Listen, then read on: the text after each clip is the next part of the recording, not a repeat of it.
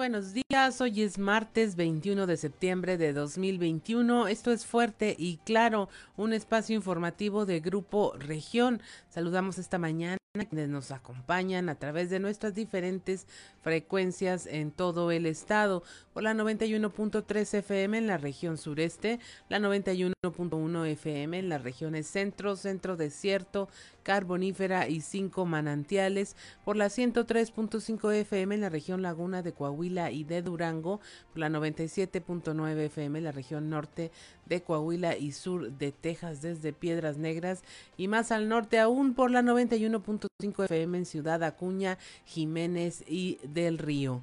Un saludo también a quienes nos siguen a través de las redes sociales por la página de Facebook Región Capital Coahuila. Mi nombre es Claudia Olinda Morán y estos son los titulares de hoy. Sigue drama migrante, también somos humanos, dicen ante las condiciones insalubres y reprobables en las que se encuentran hacinados los casi 14 mil migrantes de Haití y de otros países debajo del puente internacional en el llamado campamento. Un grupo de migrantes denunció ante medios internacionales de comunicación las pésimas condiciones tanto de salubridad y resguardo en las que están viviendo. La secretaria de Seguridad Pública en Coahuila, Sonia Villarreal, dio a conocer que han detectado documentación falsa entre los migrantes que transitan en autobuses hacia el norte del estado, por lo que trabajan en coordinación con el Instituto Nacional de Migración a fin de identificar a las personas que están realizando esta acción. Le indicar que Monclova se solidariza con los haitianos, el alcalde Alfredo Paredes dijo que se les ha ofrecido albergue y también comentó siguen regresando camiones con migrantes que no lograron cruzar a la frontera. Quejas post-COVID aumenta la actividad en la Comisión de Derechos Humanos de Coahuila. De acuerdo con los registros de quejas que se han presentado ante la comisión, en lo que va del año se han registrado un aumento del 15% en comparación con el año anterior, muy probablemente dicen por la pandemia. Presentarán denuncia por incendio en salón de fiestas, el salón de eventos Fortana, el lugar donde se registró un incendio el pasado viernes mientras se celebraba una una boda presentó la documentación que demuestra que tenían prohibido el uso de pirotecnia en sus instalaciones, por lo que presentará una denuncia ante la Fiscalía General de eh, Justicia de Coahuila para que se deslinden responsabilidades. Reportan un caso de COVID en secundaria de Musquis. Es un caso sospechoso en un alumno de la escuela secundaria Lucio Blanco. La directora del plantel, Karina Elguezabal Garza, aseguró que no existe un brote masivo debido a que el alumno se resguardó a tiempo en su domicilio y no ha existido ningún otro indicio de sospecha de contagio ni entre alumnos ni maestros. La presidenta honoraria del DIF Coahuila, Marcela Gorgón, inauguró en Torreón el Centro Comunitario y Comedor para Personas Adultas Mayores número 84 en todo el estado. Este forma parte de los programas y acciones orientados a garantizar la alimentación de adultos mayores en situación de vulnerabilidad, programa que impulsa el propio gobernador Miguel Riquelme. Finalmente, Jorge Sánchez Alec, alcalde reelecto de Cihuatanejo en Guerrero, visitó la ciudad de Saltillo para conocer los proyectos y programas exitosos que se llevaron a cabo durante la administración de Manolo Jiménez, el alcalde de la ciudad. Esta y otra información hoy en Fuerte y Claro comenzamos.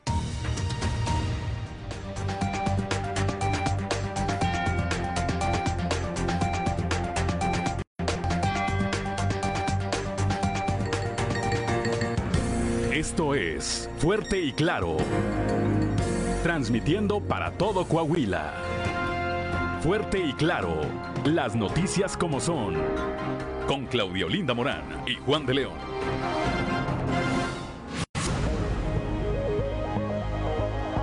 Son las 6 de la mañana con 9 minutos y a esta hora la temperatura en Saltillo 17 grados, en Monclova 24, Piedras Negras 24, Torreón 24 también, General Cepeda 17, Arteaga 16, Ciudad Acuña 26 grados, Musquis 24, San Juan de Sabinas 24, San Buenaventura 24 grados también, al igual que Cuatro Ciénegas, Parros de la Fuente 19 grados eh, centígrados y Ramos Arispe 18 grados. Pero si usted quiere conocer a detalle el pronóstico del tiempo, vamos con Angélica Acosta.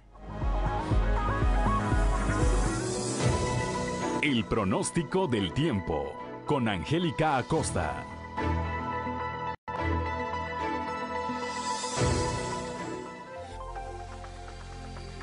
Hola, hola, ¿qué tal amigos? ¿Cómo están? Muy buenos días, qué gusto me da saludarte en este bonito martes, ya 21 de septiembre. Pone atención porque nos vamos en este momento con los detalles del clima. Mi nombre es Angélica Costa. Saltillo, atención Saltillo, máxima de 25 grados centígrados, mínima de 13 durante el día. De un cielo soleado pasaremos a parcialmente nubladito, no te preocupes, va a seguir cálido, va a estar agradable y por la noche va Vamos a tener nubosidad variable. La posibilidad de precipitación se incrementa más durante la noche que por el día. 43%. Toma tus precauciones, Saltillo. Nos vamos.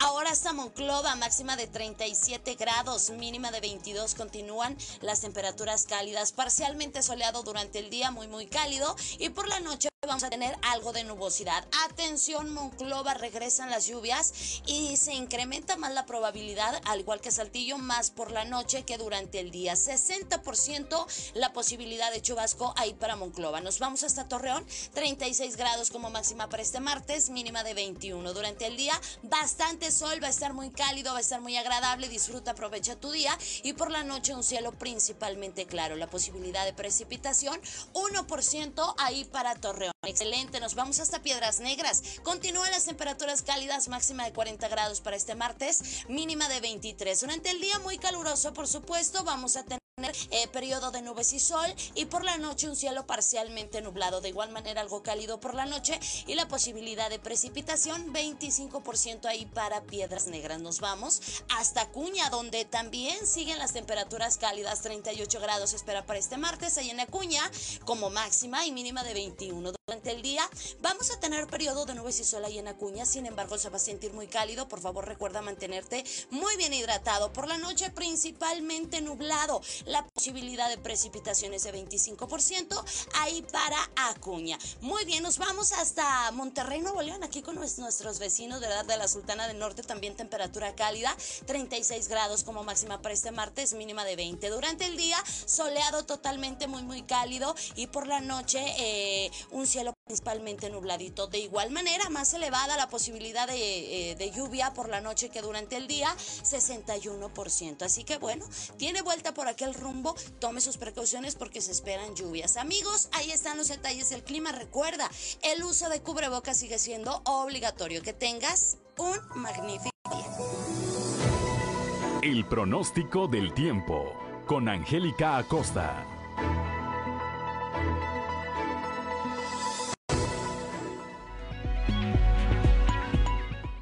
6 de la mañana con 13 minutos. Hoy es martes 21 de septiembre y si usted quiere saber qué ocurrió un día como hoy, vamos a las efemérides con Ricardo Guzmán. ¿Quiere conocer qué ocurrió un día como hoy? Estas son las efemérides con Ricardo Guzmán.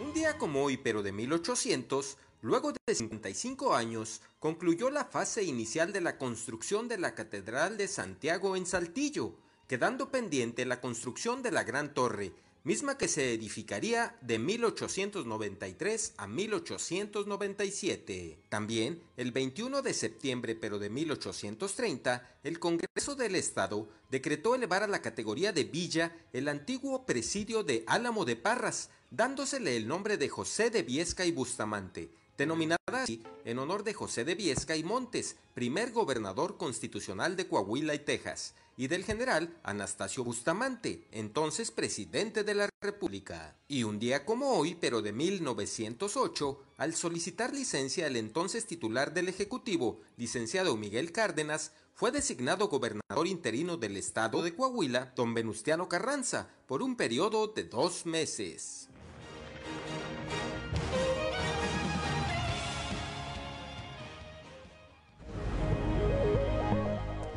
6 de la mañana con 15 minutos mire el santoral del día.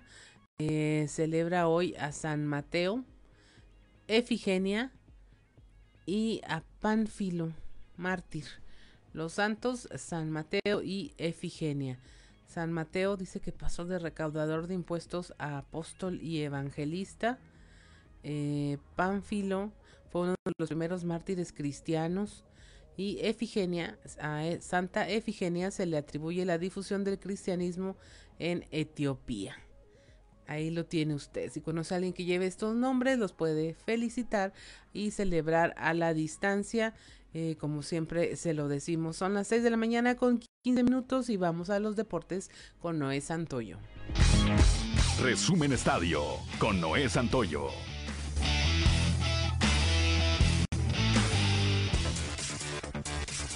Ayer en la ciudad de Torreón dio inicio la decimotercera edición del Mundial de Padel Junior, un evento que espera deje una rama económica de más de 10 millones de pesos. Es la primera ocasión en que se celebra este evento en nuestro país, poniendo en primer plano a la ciudad de Torreón, Coahuila. Son más de 14 países los que han comenzado esta aventura y el día de ayer en todas sus categorías, México ha iniciado con el pie derecho al ganar sus respectivos encuentros. La Fiscalía General de Justicia del Estado de México aprendió a Fidel Curi, quien fue el dueño de los tiburones rojos de Veracruz y que es investigado por su probable participación en el delito de fraude. El empresario fue trasladado a un penal en Almoloya de Juárez. De acuerdo con la información que ha circulado en distintos medios, la captura del empresario veracruzano fue realizada en la Ciudad de México y para esta detención, la Fiscalía contó con el apoyo y respaldo de autoridades de esa entidad federativa.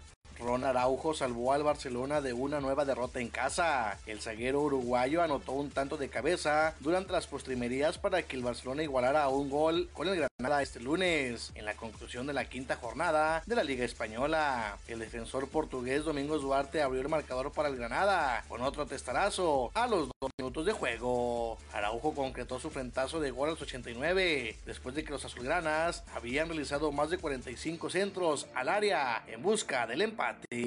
El quarterback Aaron Rodgers tuvo una noche espectacular en el cierre de la semana 2 de la NFL cuando los empacadores de Green Bay vencieron 35 a 17 a los de Detroit. El quarterback lanzó para cuatro touchdowns que aseguraron la victoria. El primer cuarto parecía reñido, pues el marcador cerró 7-7. Incluso al finalizar el segundo cuarto, Detroit tenía ventaja 17 a 14 sobre los empacadores. Resumen Estadio con Noé Santoyo.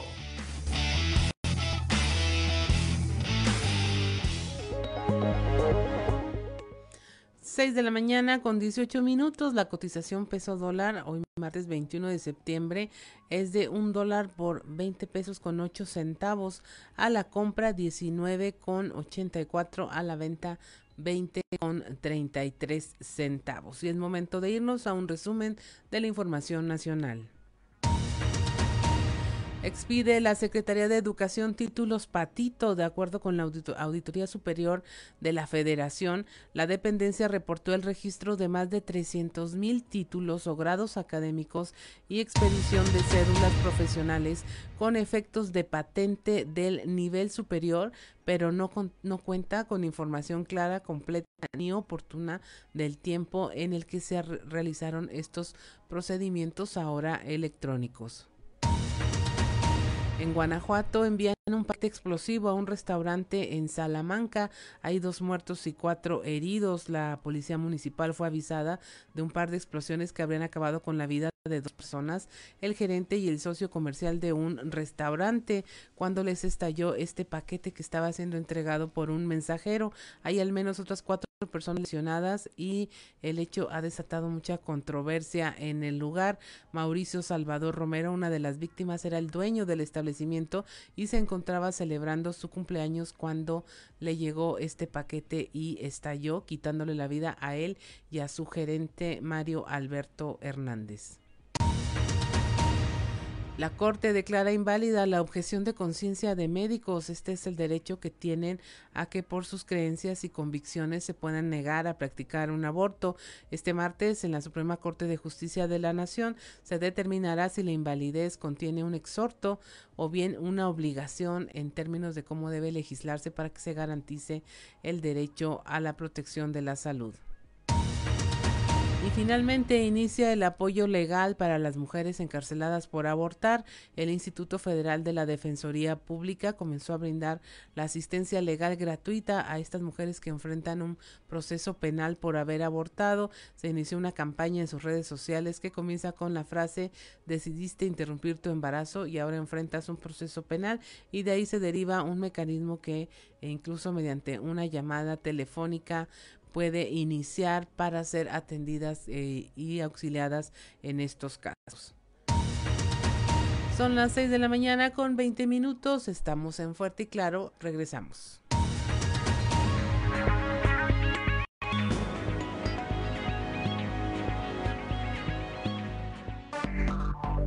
Enseguida regresamos con Fuerte y Claro. 6 de la mañana con 24 minutos y es momento de presentarle a usted nuestra portada del periódico Capital, un medio de grupo región, quien el día de hoy, bueno, tiene en su portada el tema migrante que no ha acabado. Somos humanos, claman al denunciar ante medios internacionales la forma en que se encuentran y las pésimas condiciones en que se encuentran en este eh, pseudo campamento debajo del puente internacional. Más adelante le tendremos mayor información. También el alcalde de Saltillo comparte eh, temas de la administración pública con el alcalde de Ixtapas y Guatanejo a quienes le a quien le presentaron los proyectos exitosos que se realizan aquí en la ciudad. Nuestro contenido especial del día de hoy es la historia de María de Jesús Ortiz, una mujer de 28 años, quien forma parte de la llamada Policía Violeta, eh, un trabajo de nuestra compañera Leslie Delgado. También le tenemos cómo se inaugura en Torreón eh, por parte de la presidenta honoraria del DIF Coahuila, Marcela Gorgón, un nuevo centro comunitario, el número 84 en toda la entidad. Y eh, por supuesto esta parte de seguridad pública que conlleva el tema migrante donde la secretaria de seguridad pública eh, pues está señalando que se están trasladando con documentos falsos y hay quienes están poniendo vehículos y transporte a su disposición, lo que sí constituye un delito, esto en voz de Sonia Villarreal. También tenemos cómo aumentan las quejas en la Comisión de Derechos Humanos un 15% más.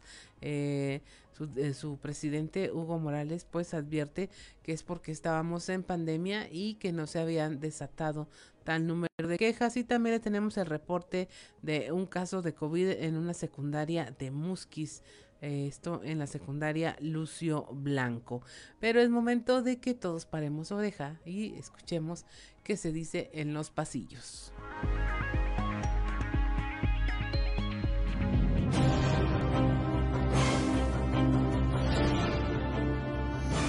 Y en el cartón de hoy, contención, que nos muestra el presidente de México Andrés Manuel López Obrador, mientras detrás de él van caminando muchísimos migrantes a lo que él nos dice, estamos conteniendo los migrantes en la frontera sur de Estados Unidos. A las múltiples condolencias por el sensible fallecimiento del saltillense Javier Alvarado, egresado del Colegio Ignacio Zaragoza, se sumó el ex titular de varias dependencias federales y ex abanderado presidencial José Antonio Mit, quien a través de sus redes sociales recordó, en 1993 Javier Alvarado me dio la bienvenida al doctorado. Nos graduamos juntos. Lo admiré como economista y fue siempre un gran amigo. Brillante, optimista, ocurrente y generoso. Le ofrezco mis oraciones y reitero mi cariño a su familia. Le mando un abrazo a sus amigos. Un tema relevante se está tratando en ámbitos interesantes y Coahuila está incluido en él. Se trata de los retos de la protección de los datos personales en la era digital y en particular tratándose de niñas, niños y adolescentes. Representando al Instituto Coahuilense de Acceso a la Información, participa el comisionado presidente del ICAI, Luis González Briceño, junto a María Antonieta Velázquez Chagoya del IAIP, Oaxaca. Luis Gustavo Parra Noriega, comisionado del INFOEM. María Ruiz Dorado, investigadora del área de Derecho Constitucional de la Facultad de Ciencias Jurídicas y Sociales de Toledo de la Universidad de Castilla, y Didier Fabián López Sánchez, comisionado presidente de la IP Tlaxcala. En medio de todo el drama humanitario, la secretaria de Seguridad, Sonia Villarreal, puso el foco de atención en el problema del tráfico humano, un delito complejo que involucra muchas partes que unir para llegar al fondo del problema.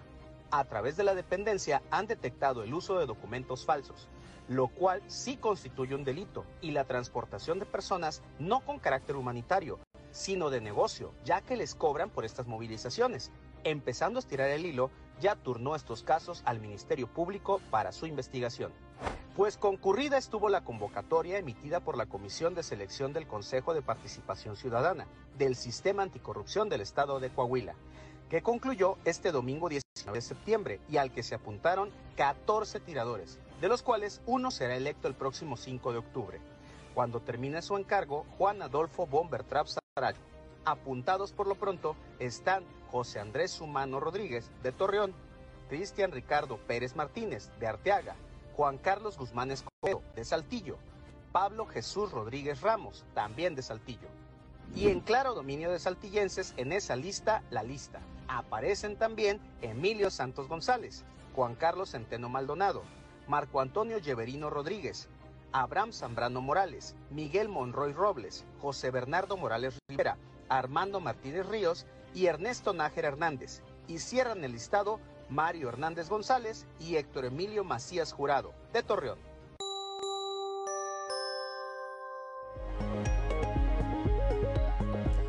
Seis de la mañana con 29 minutos y es momento de irnos a un recorrido informativo por el panorama estatal con nuestros reporteros.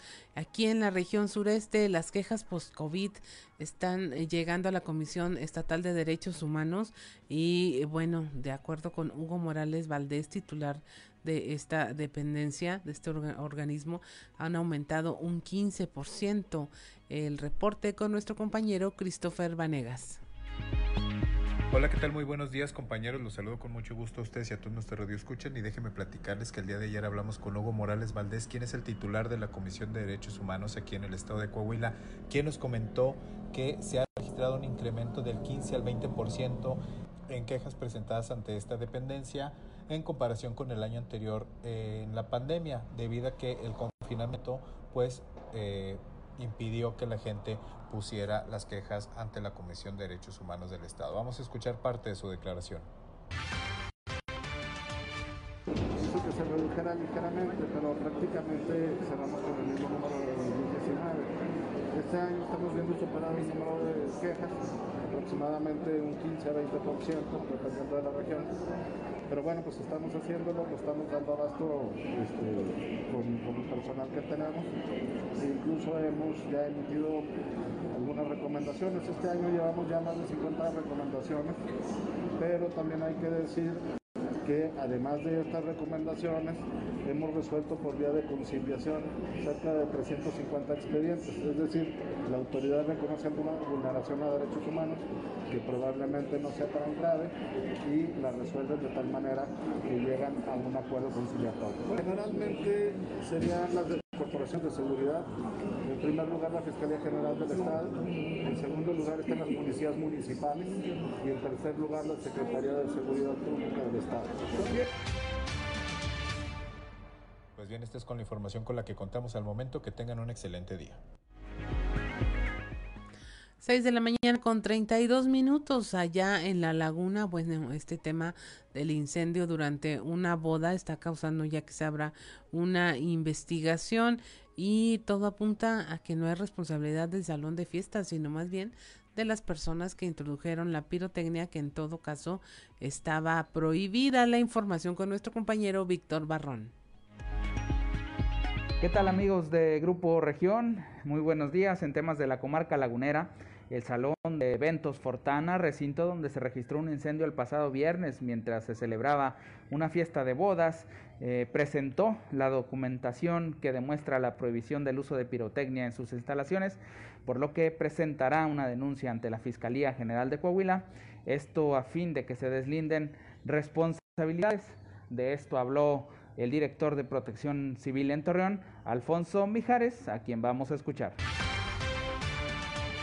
Me citó para el día de hoy, digo, ellos presentan lo que es el, seguro de responsabilidad civil, presentan lo que son compromisos, cartas de compromiso para actualizar sus programas internos de protección civil. Algo muy importante, ellos presentan un contrato eh, que en su momento nos lo presentaron el día, de, el día sábado, nos mostraron el contrato donde tienen prohibido el uso de la pirotecnia. Aquí lo que procede, lo que procede es que nosotros estamos bueno, si no son a tu alcance lo, el uso de la pirotecnia, necesito que se, necesitamos que metan ustedes una, una denuncia ante la Fiscalía para deslindar responsabilidad. ¿En qué va el proceso?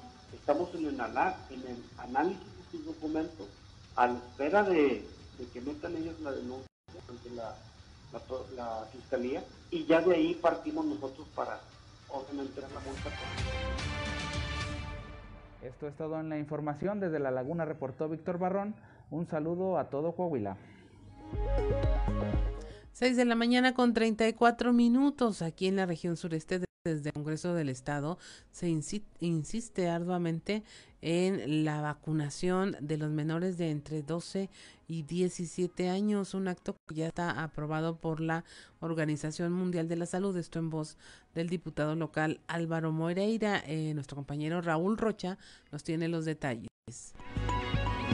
¿Qué tal compañeros? Buenos días. Esta es la información para el día de hoy. Desde el Congreso del Estado, el diputado local Álvaro Moreira seguirá insistiendo a que el gobierno federal aplique la vacuna contra COVID-19 para los menores de 12 a 17 años, ya que está aprobado por la Organización Mundial de la Salud. Afirmó que es un grupo que tarde o temprano deberá de ser inmunizado contra COVID-19, por lo que espera que pronto se lleve a cabo la aplicación.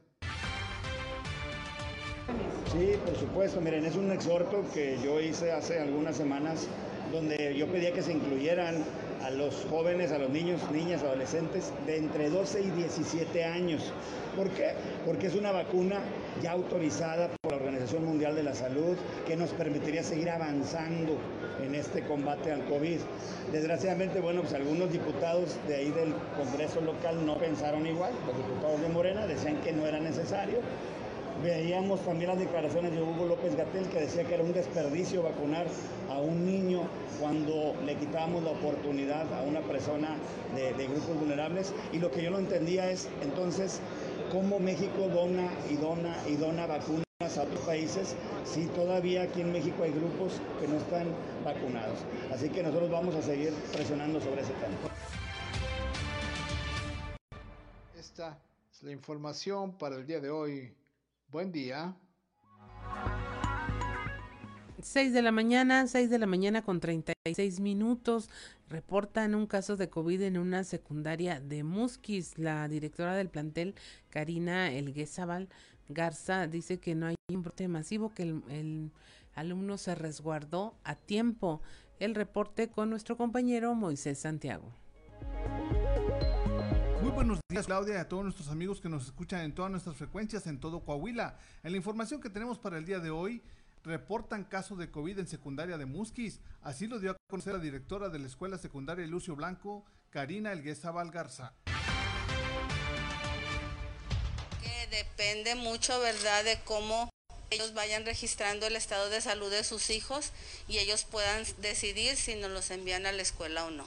Ese resguardo se pide al padre de familia que atienda a su hijo, que lo lleve con un médico y nos mande el reporte para nosotros estar al pendiente de la salud de los ¿Cuántos muchachos han sido sospechosos que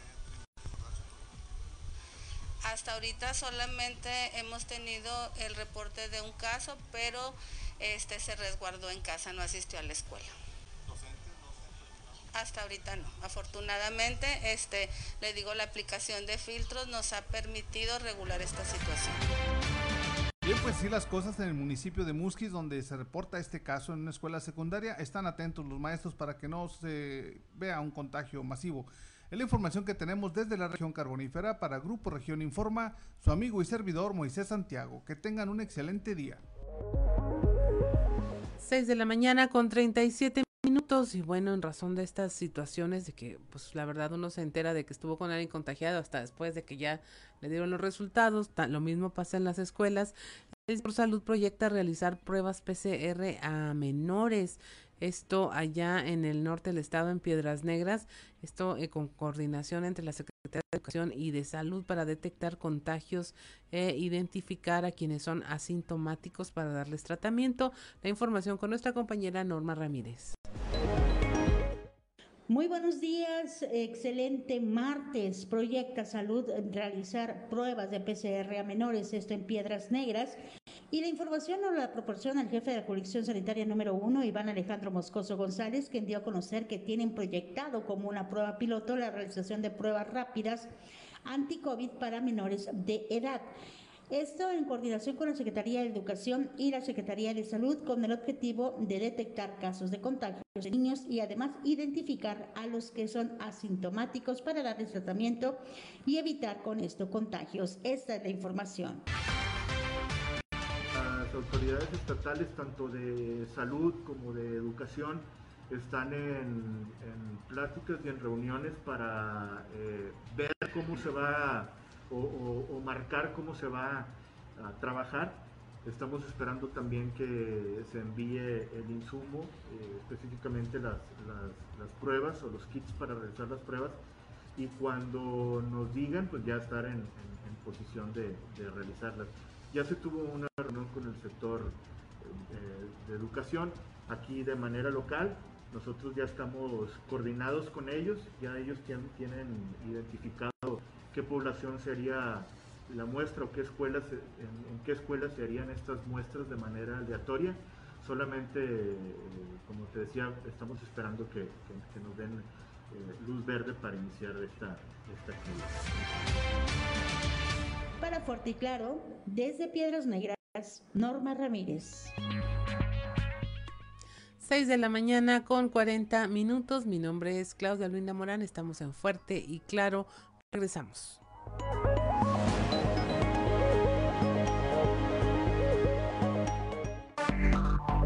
Enseguida regresamos con Fuerte y Claro. 6 de la mañana con 44 minutos. Continuamos con la información. Ahora eh, desde la región centro, nuestra compañera Guadalupe Pérez reporta cómo el alcalde Alfredo Paredes está ofreciendo albergue a los migrantes haitianos porque pues los camiones se regresan de la frontera con quienes no lograron cruzar a los Estados Unidos. El reporte con Guadalupe Pérez. Muy buenos días, saludos desde la región centro. Tenemos entrevista con el alcalde Alfredo Paredes, quien nos habla de que Monclova ha sido solidario con los haitianos, quienes están algunos de paso por la ciudad y otros que se han quedado estancados aquí en Monclova no es migrantes o personas que vienen de Haití. Este, yo quiero decirles que las personas que vienen de Haití, muchas traen recursos, muchas traen, eh, mucha, mucha gente muy preparada que está buscando el sueño americano. Este, me comentaban ayer de un caso de una persona que venía de Haití y que estaba sacando recursos del cajero. Otros se trasladaron de aquí en taxi a Piedras Negras. Entonces hay sus acontecimientos y hay de todos, de todos temas que tenemos que atender. Obviamente que también hay otra, otra población que se tiene que atender. Las estamos invitando, todas las personas que están afuera, por ejemplo, de la central de autobuses. Ayer estuvimos invitándolas a que pasaran al, al área de protección civil y bomberos para darle la atención necesaria y el monclovense se ha caracterizado por ser muy solidario en estas situaciones, situaciones ajenas que, tenemos que eh, sobrellevar. Eh, no nos vamos a meter en contra de ellos, ni mucho menos. Ellos traen un objetivo eh, diferente al estar aquí en Monclova, es, lograr cruzar Estados Unidos. Desde la región centro para Grupo Región Informa, Guadalupe Pérez. 6:46 de la mañana. Eh, aquí desde la región sureste, la secretaria de Seguridad en Coahuila, Sonia Villarreal, dio a conocer cómo se han detectado desde documentación falsa en algunos eh, migrantes, así como el traslado de ah, personas de manera irregular. Esto ya es causa de una investigación y se puso a disposición del Ministerio Público a algunos choferes de autos de alquiler. El reporte con nuestra compañera Leslie Delgado.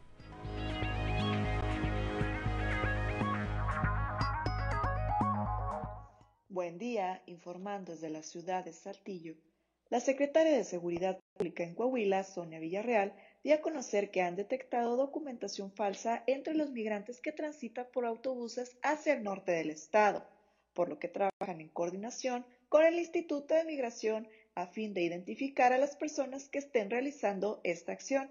Asimismo, se puso a disposición del Ministerio Público a algunos choferes de autos de alquiler que están trasladando a los migrantes por lo que estarían cometiendo un delito. A continuación, escucharemos su declaración. Estamos detectando que hay personas que vienen con identificaciones falsas. O sea, este, la, el Instituto Nacional Electoral, lo que es la, el INE, trae la, la, credencial falsa o también traen el permiso que ellos tienen este, para estar en, en el país lo traen en copias y están falsos. Entonces, por eso el Instituto Nacional de Migración es clave que ellos estén en los filtros, porque son ellos quienes tienen la facultad para poder estar regresando. Obviamente, pues también con todo el tema del COVID, pues este, estamos siguiendo lo que son los protocolos de salud, lo que marca la Secretaría de Salud y lo que marcan los subcomités. Es difícil. Obviamente nosotros seguimos implementando los operativos porque pues después de que al día de ayer se detectaron ya que ellos están entrando en taxis. Entonces, pues los taxis que están este, haciendo ese tipo de pues de, de transporte, pues están siendo detenidos, ¿verdad? También. Entonces, ellos no pueden estar haciendo eso, lo saben, lo saben perfectamente. El día de ayer se detuvo, este, se puso a disposición del Ministerio Público eh, ciertos choferes de taxi están este, cometiendo este delito. Agradezco la intervención y deseo que tengan un excelente día.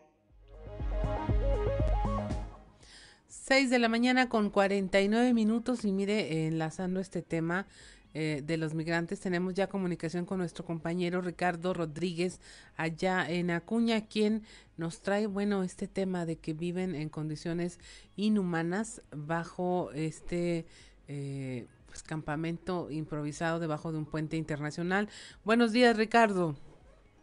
¿Qué tal? Muy buenos días amigos de Fuerte y Claro, pues desde la frontera norte reportándoles esta situación, ya pues un grupo de migrantes ha manifestado ante pues medios de comunicación las condiciones inhumanas en las que se encuentran viviendo, en las que son pues eh, sometidos por parte de las autoridades norteamericanas. El día de ayer, pues eh, como les comentaba, este grupo de migrantes a través de algunos cartelones, tanto en inglés como en español, manifestaban, bueno, pues la situación inhumana, la falta de comida, el trato incluso racista en algún momento por algunos eh, de los de las autoridades tanto de seguridad como de los propios funcionarios eh, norteamericanos quienes les llegaban a comentar pues eh, que si no tenían la piel clara o los ojos de color no podían estar en Estados Unidos.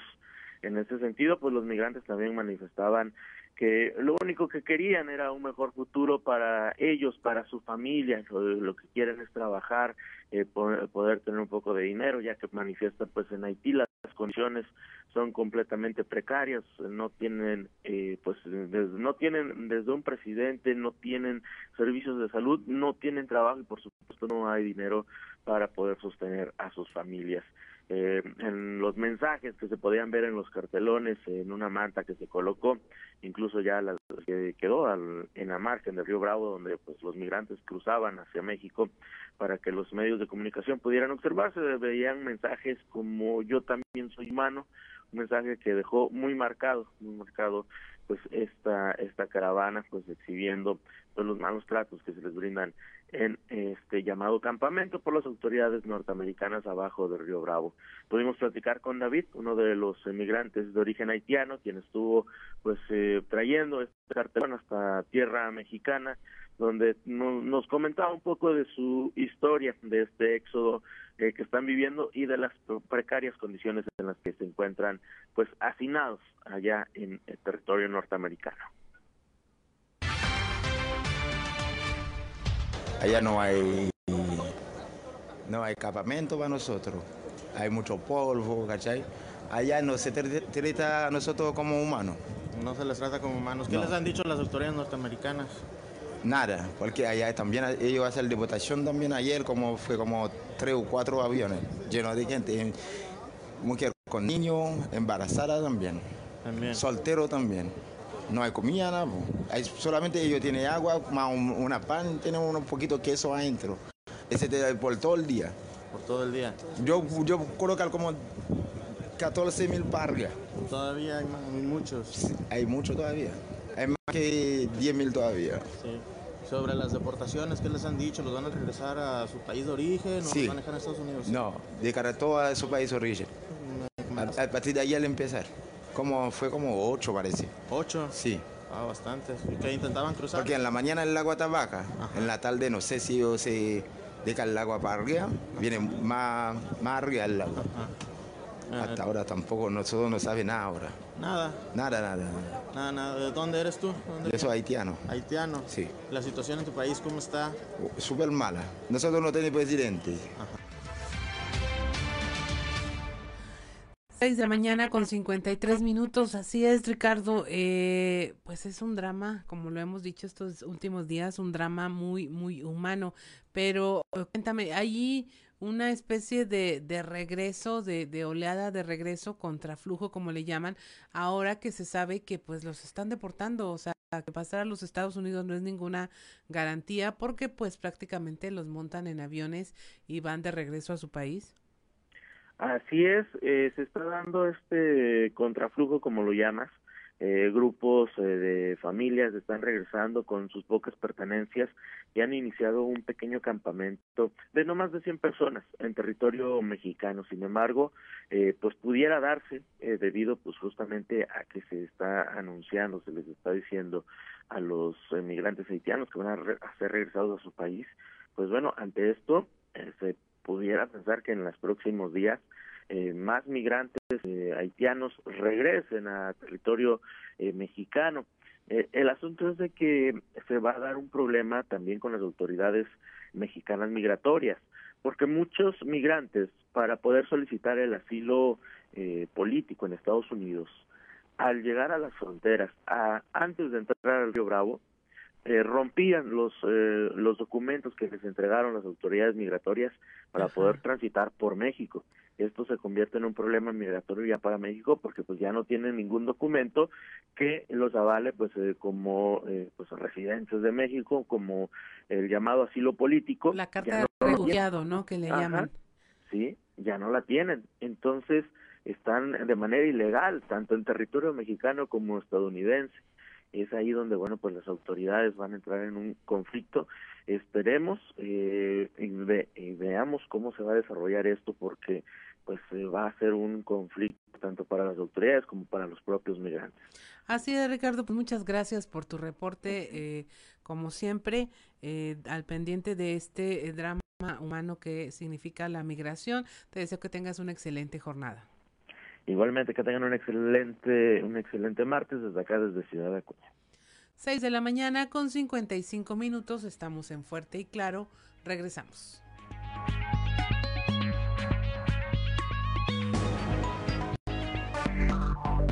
Enseguida regresamos con Fuerte y Claro. Seguimos en Fuerte y Claro.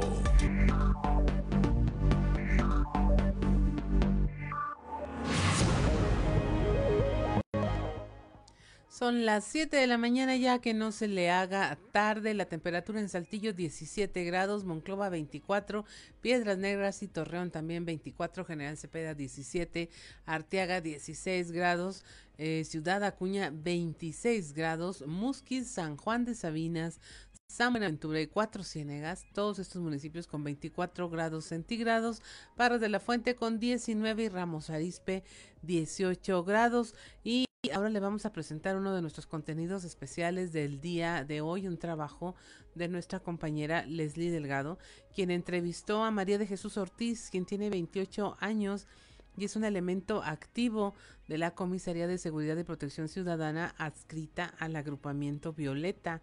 Ella nos habla de estas tareas de contención que hace para eh, impedir y terminar con la violencia de género.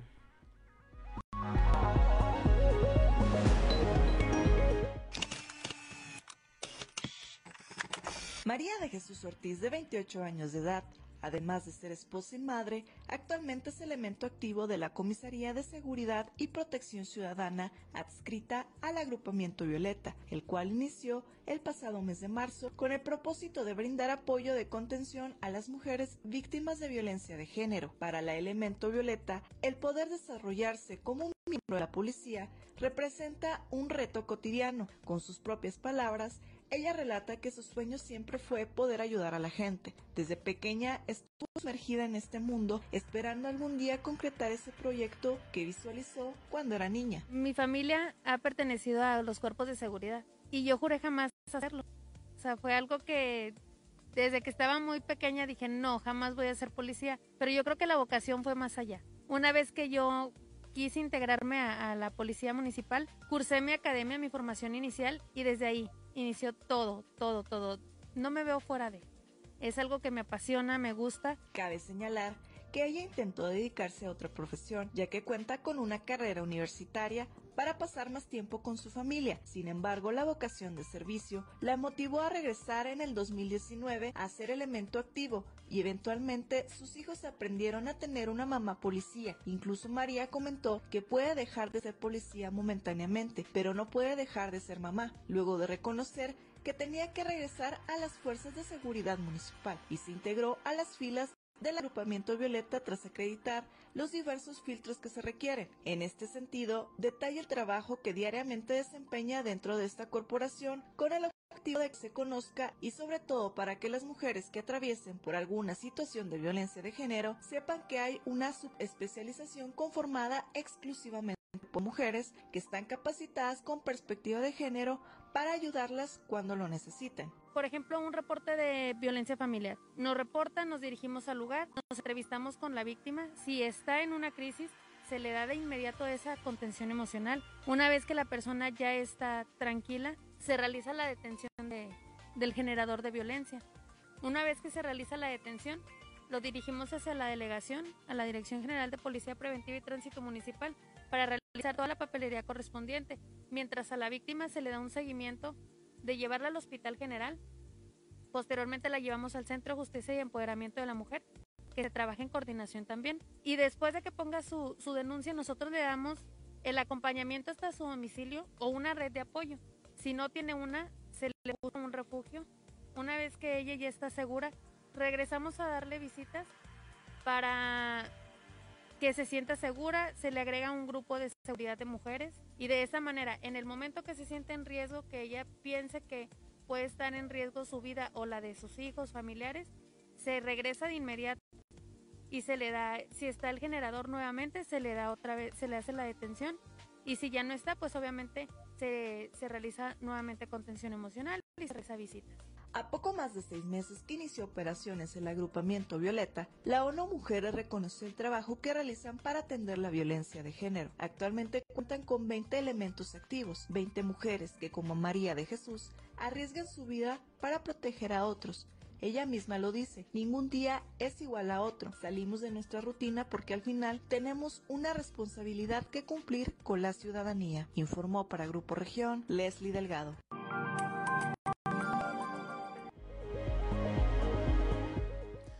7 de la mañana con 5 minutos. La organización documenta que se encarga de realizar acciones en contra de los actos de tortura y darlos a conocer y que cómo se pueden llegar a presentar estas acciones. Este domingo llevó a cabo una actividad en donde sensibilizó a los altillenses respecto a este tema. acciones que se van a replicar el siguiente domingo 26 de septiembre, por lo que hay una invitación abierta hacia la ciudadanía para participar. Esto a invitación expresa de Daniela Hernández Ruiz, quien es la coordinadora de Documenta aquí en la capital del estado.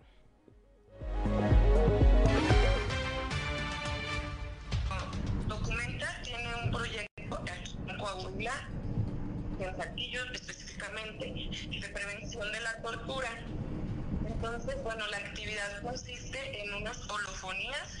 ¿De qué va esto? la idea es que los transeúntes, que, que transeúntes que van pasando por la Alameda de Zaragoza puedan acercarse y escuchar eh, a través de unos audífonos unos relatos breves eh, ficticios relacionados con cómo se da la tortura en diferentes contextos.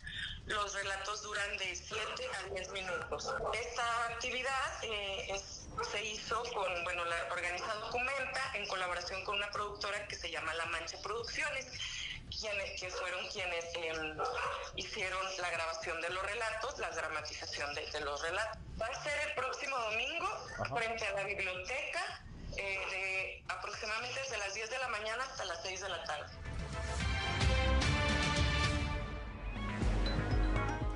7 de la mañana con 7 minutos arranca en Torreón la vacunación para rezagados. La primera dosis para los ciudadanos que por algún motivo no acudieron a recibir la primera dosis del fármaco según sus respectivos rangos de edad. Así lo dio a conocer Cintia Cuevas, responsable de la subdelegación de programas de la Secretaría del Bienestar en La Laguna.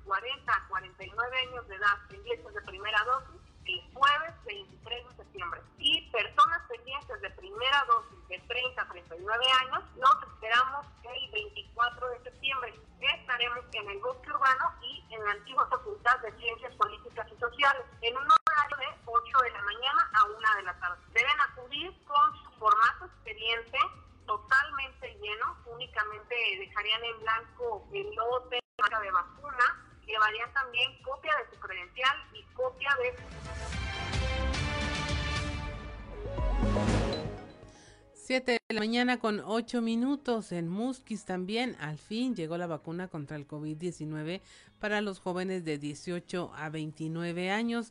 La alcaldesa Luisa Alejandra Santos Cadena dijo que se aplicará únicamente a los de ese rango de edad y no será necesario que haya aglomeraciones, puesto que habrá suficientes vacunas para todos. El único requisito es que corresponda su domicilio al, al municipio de Musquis. A partir de las 7 de la mañana en el auditorio municipal. Estarán los servidores de la Nación y Sedena y el municipio de Musquis, el ayuntamiento, pendientes de la aplicación de la vacuna para jóvenes de 18 a 29 años únicamente. En esta ocasión no se les va a aplicar a ningún rezagado y deben de ser estrictamente del municipio de Musquis, pero primero va a empezar con la cabecera, lunes y martes en el auditorio miércoles en Palau, en el casino, jueves y viernes en Barroterán, en, ¿en dónde va a ser? En la secundaria del Estado. Así es, estamos pendientes, ¿verdad?, para que todo marche correctamente y en orden.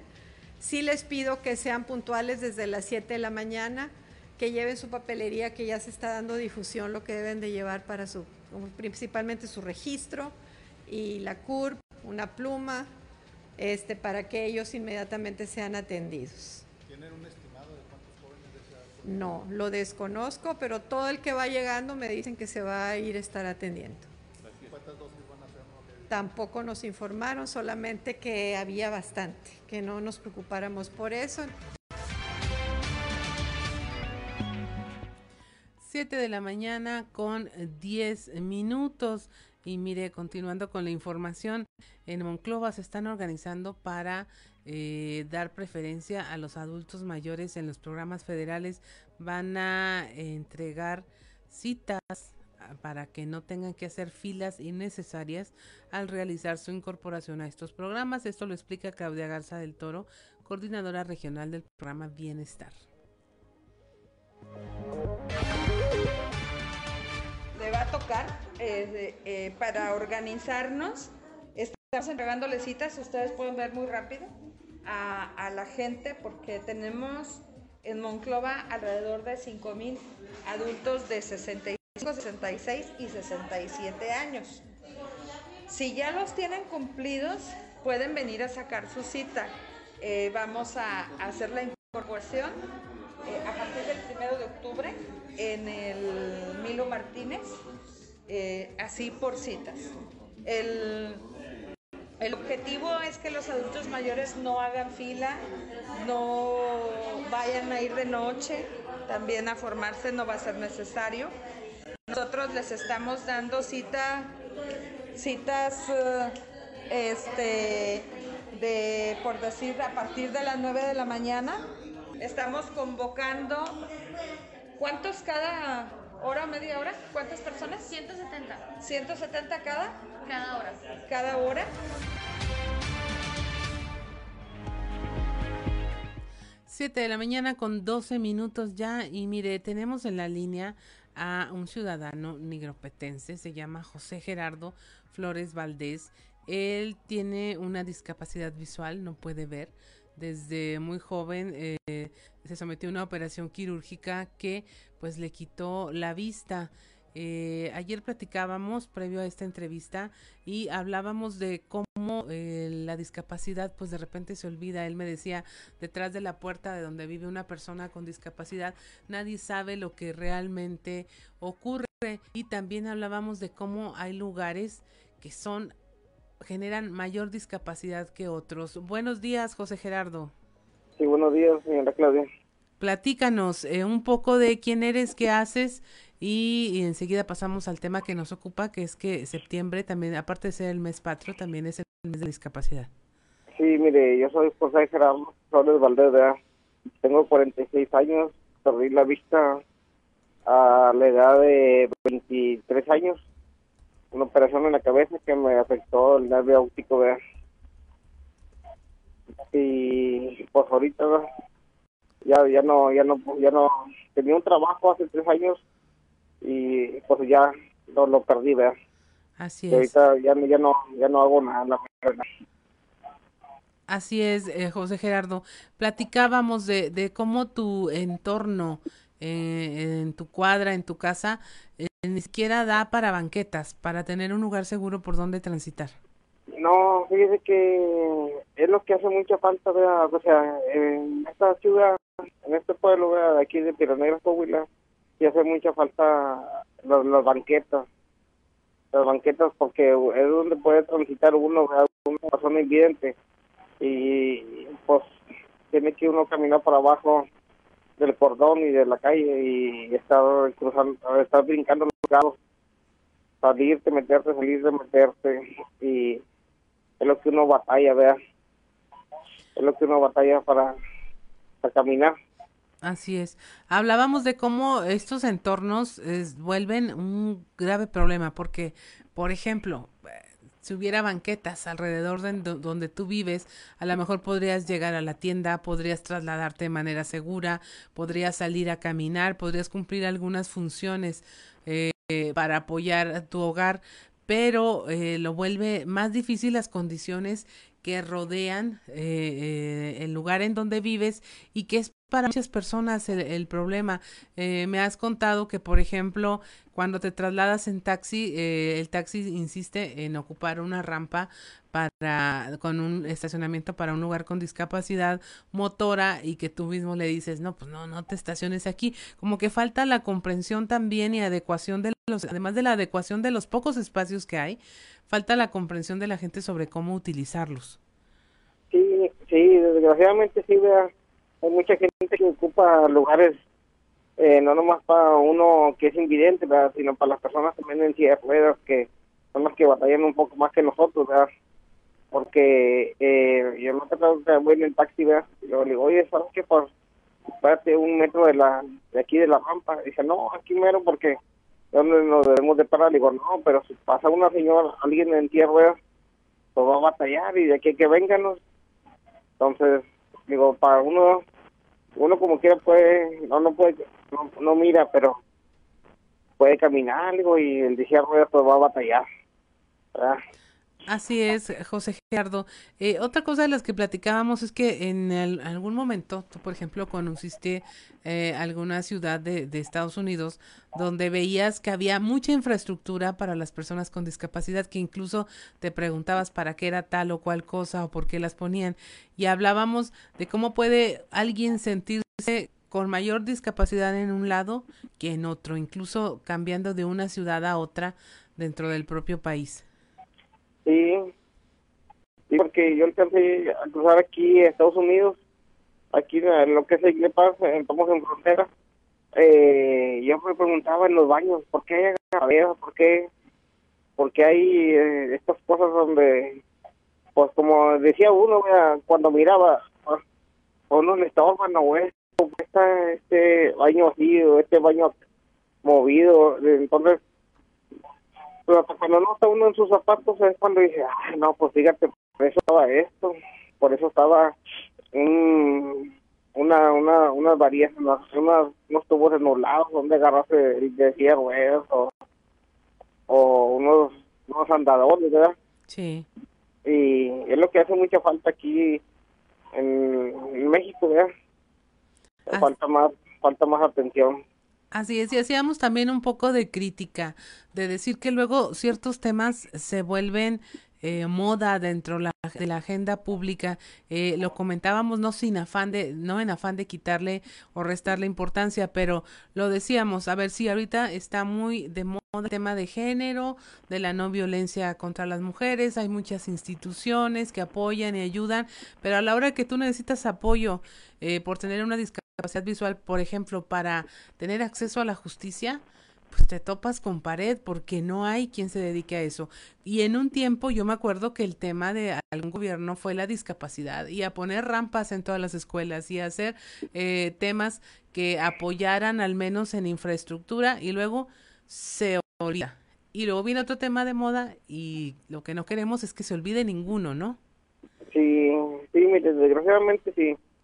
Eh, por faltas así que, por decir, como yo como le decía, ¿verdad?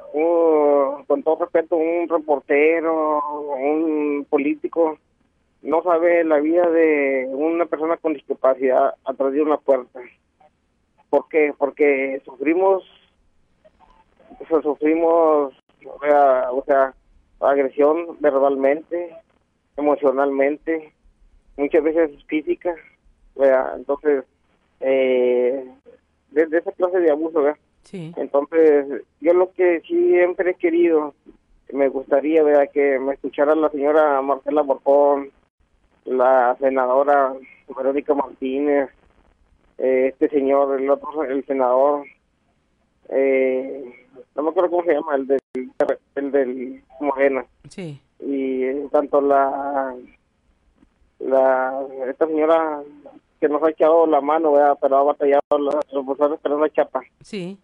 En que a mí me gustaría que se, así como hay, como ahorita que decía el, la noticia antes, comercial del empoderamiento de la mujer, a mí me gustaría que abrieran una oficina, una oficina donde fuera, eh, aquí se tienen personas con discapacidad donde tengan problemas, problemas en sus casas, que que se hubiera un seguimiento, un seguimiento donde sabes que aquí hay un licenciado que te va a ayudar Así es. y no te va no te va a dejar hasta que te ayude o sea sabes que aquí hay una casa una casa de apoyo para el discapacitado donde sufre maltrato te vamos a tener un mes unos 15 días guardado mientras se arregla mientras se como decía la muchacha mientras se busca el generador de de del que te está atacando te está sí o sea, o se habla con él, ¿verdad?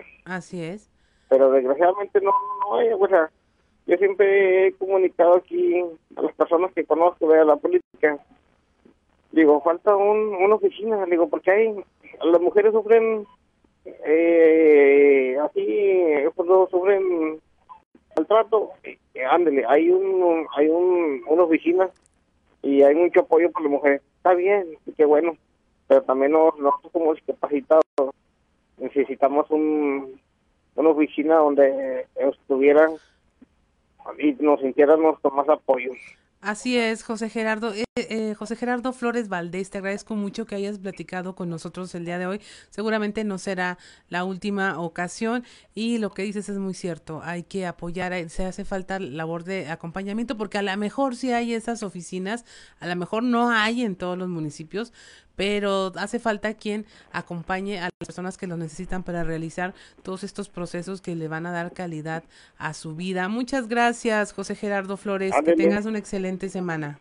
Adele, muchas gracias por su tiempo y qué bueno que me recibió la llamada y pues adelante todos los discapacitados en este mes y, y gracias a, las autoridades que algunos sí nos han ayudado, ¿verdad? como la profesora Fernanda Chapa. ¿verdad? Así es. gracias. Muchas gracias. 7.22 de la mañana estamos en Fuerte y Claro. Regresamos.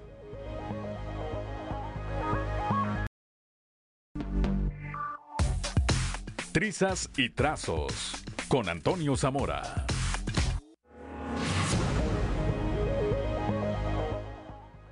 Siete de la mañana con 26 minutos. Usted ya lo escuchó. Tenemos en la línea a don Antonio Zamora. Pregúntome yo, ¿habrá trizas o habrá trazos el día de hoy? Este, fíjate que eh, en la ciudad de las mujeres bonitas y hombres desobligados, no es que se conteste con, este tema, eh, con este tema te vas a dar cuenta. Eh, y hombres, a San Buenaventura así se le conoce porque no sabía. la ciudad de las mujeres bonitas y hombres desobligados. Bueno, en la clínica 10 del Seguro Social están sucediendo cosas muy raras desde que llegó una nueva administradora de nombre Elizabeth Guevara. Eh, pues llegó, la mandaron de Ciudad de las Montañas y más que administrar se dedica a tiempo completo a vigilar a los trabajadores, a revisarles este, lo que llevan en la bolsa, si no hay medicina, si, que se pueden robar los trabajadores eh, a lo mejor a ver si les encuentra gafas, tampoco tienen, entonces pues Chihuahua a lo mejor es simple y sencillamente el afán de estarles este, poniendo eh, infierno, que incluso hasta en los días de asueto se, se pone la gorra policía eh, para tratar de pasar desapercibida, pero al ser detectada, o sea, a los días de asueto de ella, eh, cuando se esconde se esconde detrás de un muro para ver qué, hay, qué es lo que hacen los trabajadores y, está muy mal esa onda, esa onda ¿no? Eh, el tema es que Elizabeth Guevara pues incluso también les envía mensajes a los trabajadores fuera fuera de horario laboral, eh, insisto, nada más para ponerles infiernito, como luego se dice, según reportaron pues un grupo de trabajadores de la Clínica 10 de, San Buenaventura.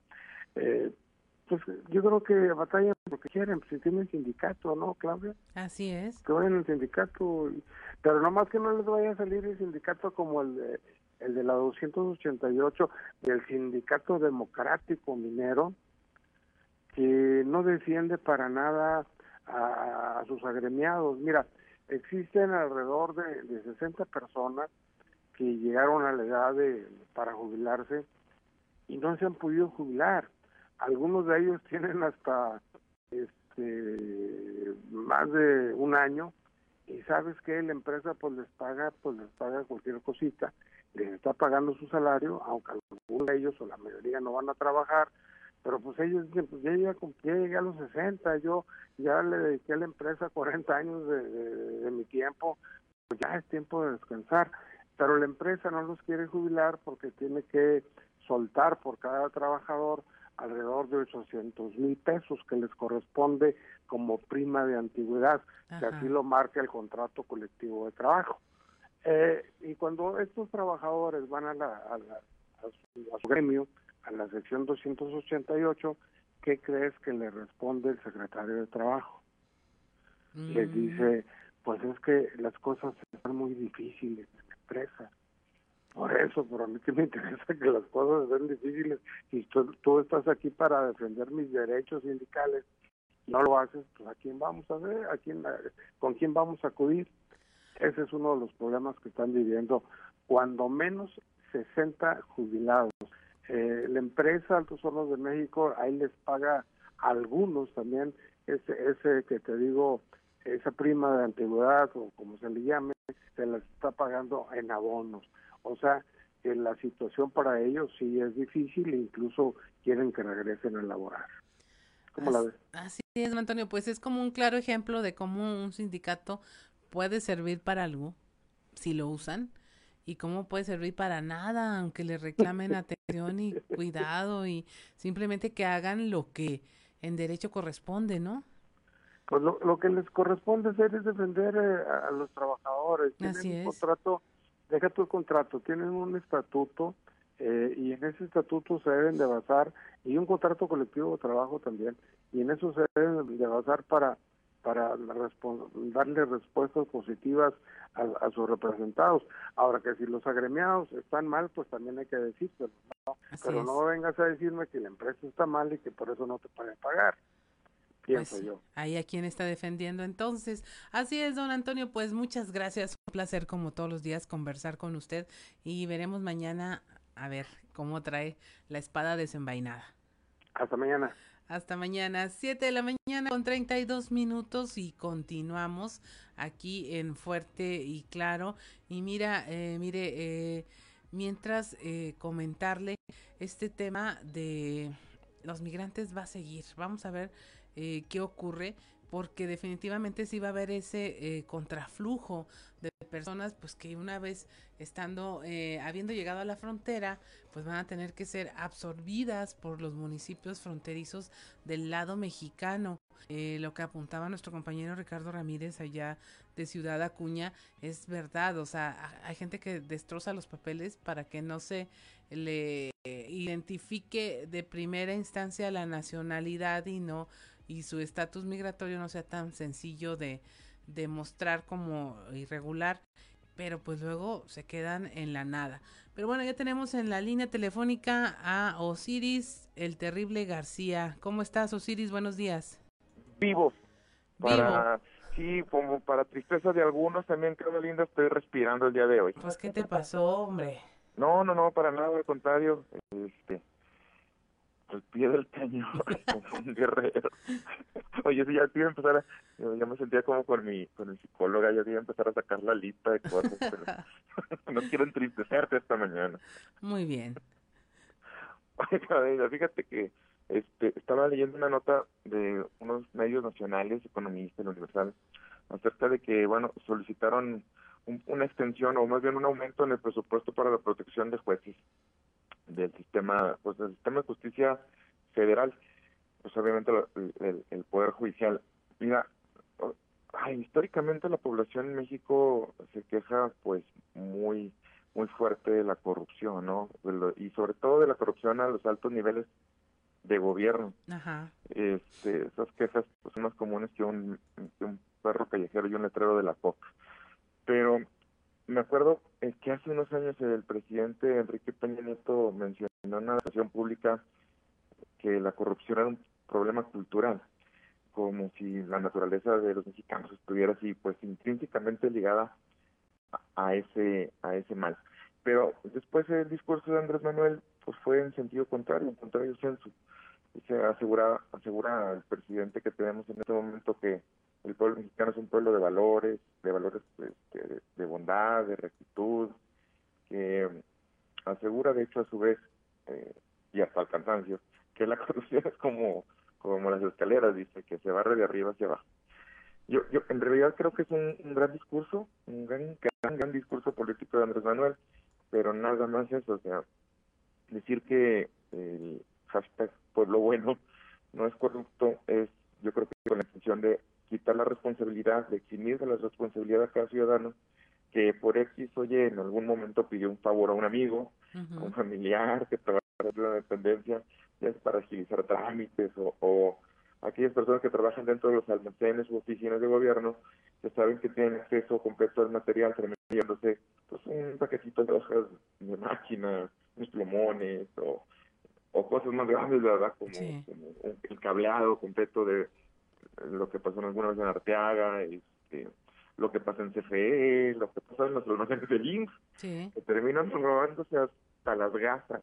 Es algo ridículo, o sea, ni siquiera lo vas a utilizar. Un bisturí, pues, con un cuchillo en tu casa lo puedes utilizar, ¿verdad? Pero, pero en fin, en esa dicotomía de los dos discursos, que en realidad es el lugar en el que nos encontramos, los ciudadanos no solo nos quejamos de la corrupción gubernamental, sino este, como que de pronto no hacemos un análisis de las ocasiones en las que directa o indirectamente nos beneficiamos de ese mismo mal que está ahí este, todavía flotando en el aire y no vemos el daño que generamos a través de generaciones y generaciones a nuestro país y a la gente que viene detrás de nosotros.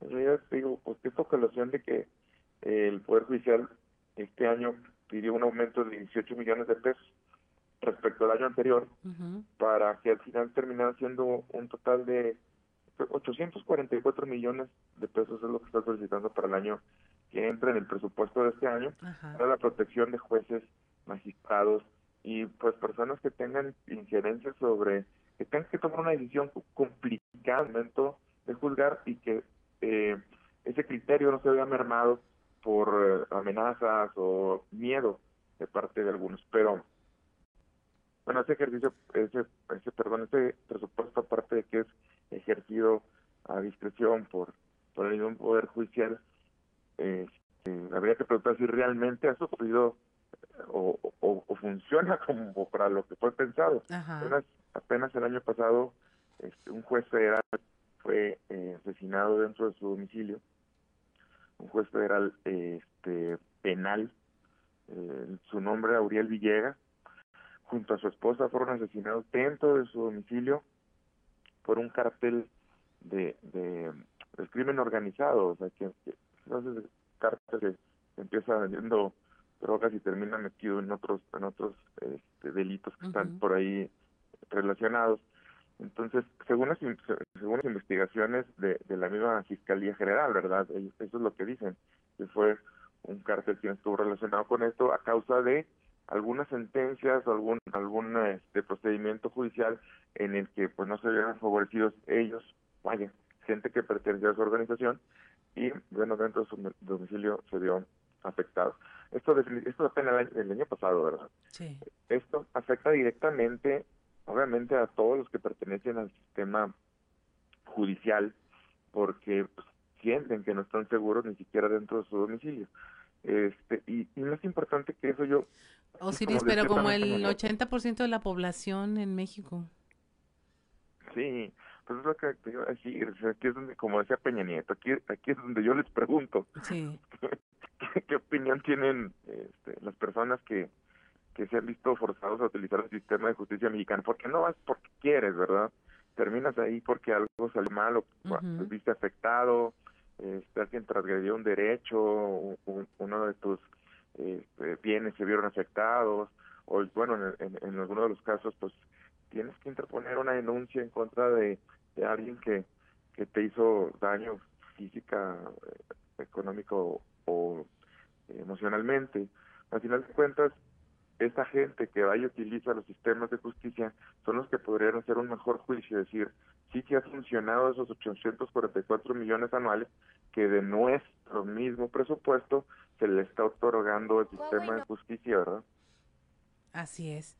Pues sí está complicado porque se supone que vivimos en un país eh, donde es un sistema de garantías para todos y si quienes forman parte eh, nodal de proveer y garantizar ese estado de derecho, pues tienen miedo, imagínate el resto. No, pues imagínate, uno, cualquier ciudadano como nosotros, cualquier radio escucha que anda a pie, este, qué percepción tiene y si, si realmente esto está funcionando o tendríamos que buscar otras estrategias. Así es, nomás para que te dé coraje, Osiris, 300 mil títulos, eh, no, bueno, expedidos por la Secretaría de Educación y avalados, pero la Auditoría Superior de la Federación dice que están mal. Cualquiera que hayamos sacado un título sabemos qué significa las trabas, la burocracia y luego que te digan que la propia Secretaría los expide sin ningún cuidado, ni ninguna garantía, ni ningún registro, dices, ay, no puede ser. Ay, pues, pues, pues por dos partes, porque al final de cuentas no solamente es la persona que estudió y que lo hizo de forma correcta a través de cuatro años de estarse, este, pues sacrificando cosas, ¿verdad? Eh, tiempo, dinero, recurso, estudiar y eso, y al final de cuentas que tu título pues no, no, no esté suficientemente bien validado, o aquellos que no lo hicieron de una forma tan correcta y que tienen un título y que andan por la calle también ejerciendo profesión sin tener la preparación este, que se necesita para eso, ¿no? Así es, Osiris. Pues muy, interesante la intervención del día de hoy, mucho que pensar y pues te agradecemos que hayas conversado con nosotros como siempre. Ah, un abrazo para ti y para todos. Muchas gracias. 7:41 de la mañana, estamos en Fuerte y Claro, regresamos.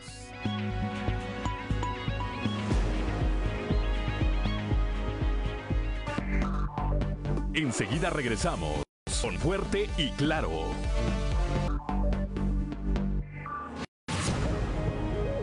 7 de la mañana con 45 minutos vamos a Enclave de Fa con Israel Navarro.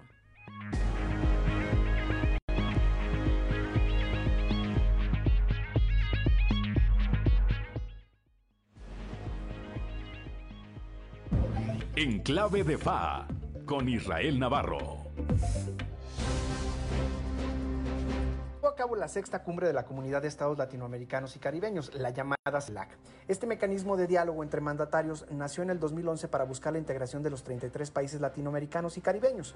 Básicamente su pichada es que Latinoamérica se convierta en un tipo de Unión Europea y de paso rebasar a la OEA. Pero la triste realidad es que estamos a años luz de eso, porque Europa dio varios pasos de integración, comenzando por un simple acuerdo de reducción de carbón y acero, hasta llegar a lo que conocemos hoy en libre paso transfronterizo, moneda común, derechos laborales y migratorios. En Latinoamérica, con suerte, nos ponemos de acuerdo para bailar el payaso de rodeo en una boda. Por eso, la CELAC ha sido más bien un foro de buenas intenciones que para esta cumbre le hubiera permitido a México, país anfitrión, y a López Obrador brillar entre la comunidad latinoamericana. Pero nunca falta el jabón en el sancocho. Nicolás Maduro sorpresivamente anunció que sí participaría. A la lista de figuras polémicas se sumó Miguel Díaz Canel, invitado de honor de AMLO al desfile de la independencia. ¿Por qué son polémicos? Pues porque hay que tener un poco de vergüenza para sentarse al lado de otros jefes de Estado que hablan de democracia y derechos humanos, mientras que en Cuba y en Venezuela esos temas no son prioritarios, por decirlo menos. Los presidentes de Uruguay y Paraguay no se quedaron callados, expresaron su preocupación por la situación que se vive en Cuba, Venezuela y Nicaragua. Maduro respondió pidiéndoles un debate sobre democracia y Díaz Canel le recordó al presidente de Uruguay, Luis Lacalle, que 700 mil ciudadanos uruguayos firmaron una carta de protesta por las restricciones administrativas que impuso en su país. Lacalle le reviró diciendo que al menos en Uruguay la oposición se puede expresar libremente. Y por si fuera poco, también hubo un intercambio de declaraciones entre los representantes de Nicaragua y Argentina, cuyos presidentes estuvieron ausentes, pero seguramente le zumbaron los oídos. Al primero por los presos políticos de Ortega y al segundo lo acusan de servilismo hacia Estados Unidos. Francamente, el presidente argentino, Alberto Fernández, hoy tiene otros problemas mucho más peludos que resolver.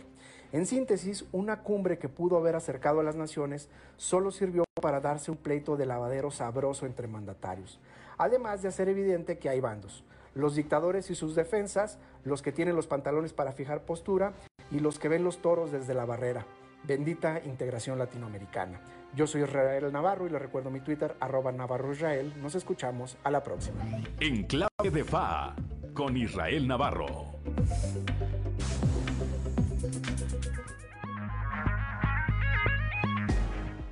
Siete de la mañana con 48 minutos. Es momento de irnos a un resumen de la información nacional. Expide la Secretaría de Educación Pública títulos patito. De acuerdo con la Auditoría Superior de la Federación, la dependencia reportó el registro de más de 300 mil títulos o grados académicos y expedición de cédulas profesionales con efectos de patente del nivel superior, pero no cuenta con información clara, completa ni oportuna, ni siquiera del tiempo en el que se realizaron los procedimientos electrónicos para su validación.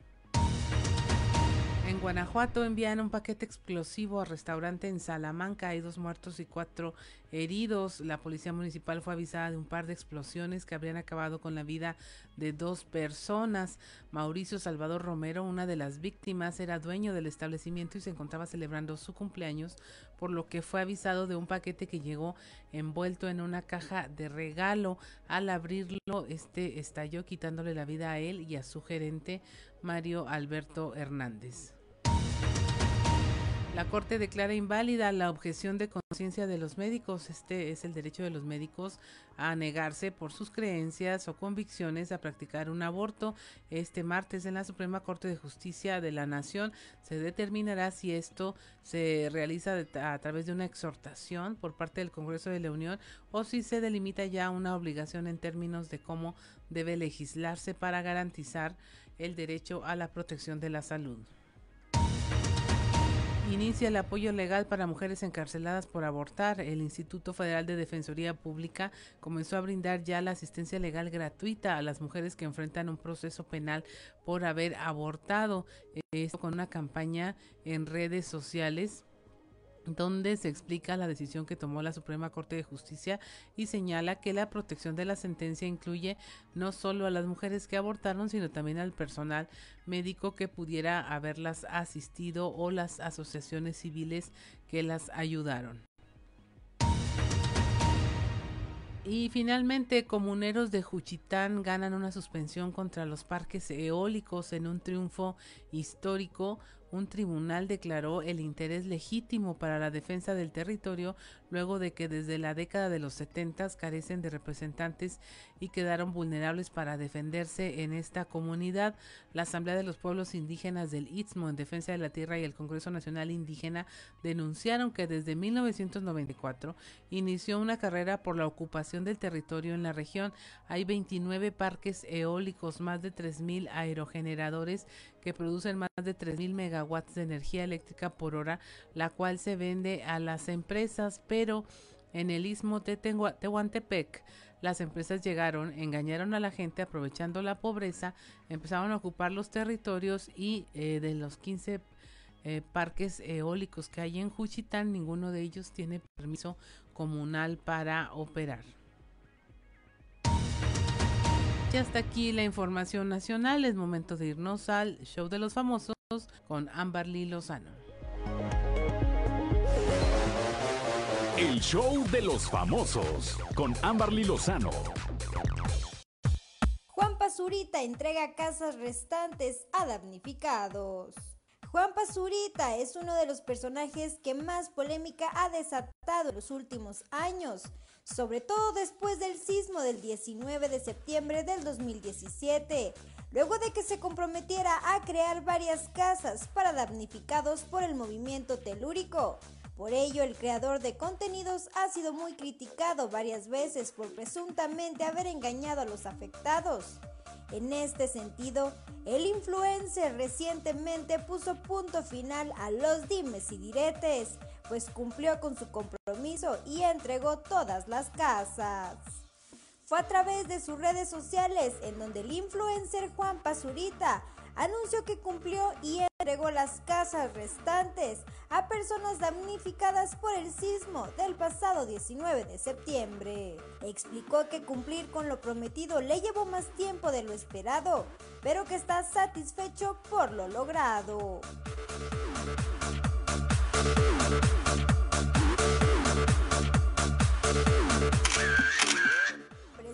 Denuncia contra Gloria Trevi y su esposo por evasión fiscal.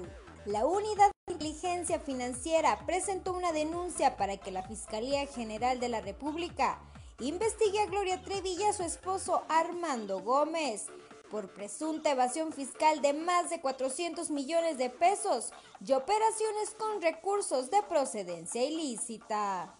La denuncia se presentó ante la Oficialía de Partes de la FGR el pasado 8 de septiembre, al considerar que las empresas que el matrimonio posee son utilizadas para evadir el pago de impuestos en territorio nacional. En la querella presentada se menciona que entre las transferencias por las que no se habrían pagado impuestos se encuentra una por más de 7 millones de pesos que sirvió para detectar operaciones inusuales por parte de la cantante y su esposo. Esta no es la primera vez que la cantante y su esposo ocupan titulares por asuntos legales.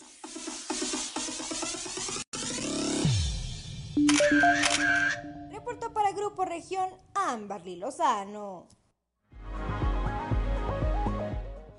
7 de la mañana con 54 minutos. Llegó el momento de despedirnos de este su espacio informativo fuerte y claro. Y como siempre le recomendamos tome decisiones informadas y qué mejor que se informe con nosotros aquí en Grupo Región en todos sus espacios eh, y a lo largo del día usted puede seguirnos a través de redes sociales y a nuestros compañeros que le estarán reportando en vivo y en directo de los acontecimientos que ocurran en todo el territorio coahuilense. Mi nombre es Claudio Linda Orán y a nombre de mi compañero Juan de León le damos las gracias por habernos acompañado.